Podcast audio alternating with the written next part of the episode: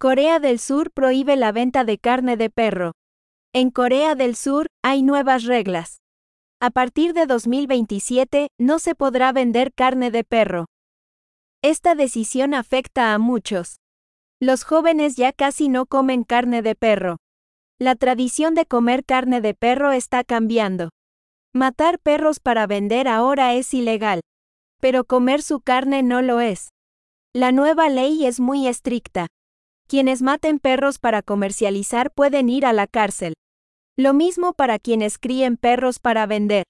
Los dueños de restaurantes y granjas tienen tres años para adaptarse a este cambio.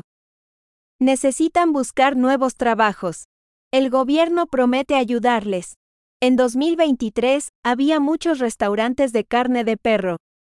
Todos deben cerrar gradualmente.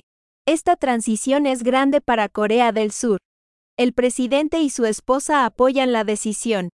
Son amantes de los animales. Grupos de protección animal celebran la ley. Sin embargo, vendedores y criadores de perros están preocupados. Dicen que es duro cambiar de trabajo a su edad.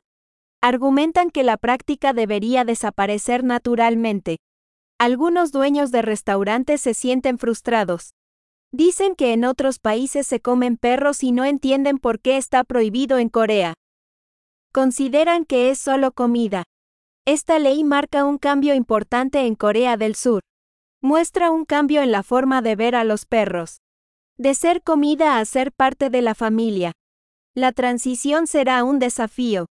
Pero muchos creen que es un paso positivo para los derechos de los animales.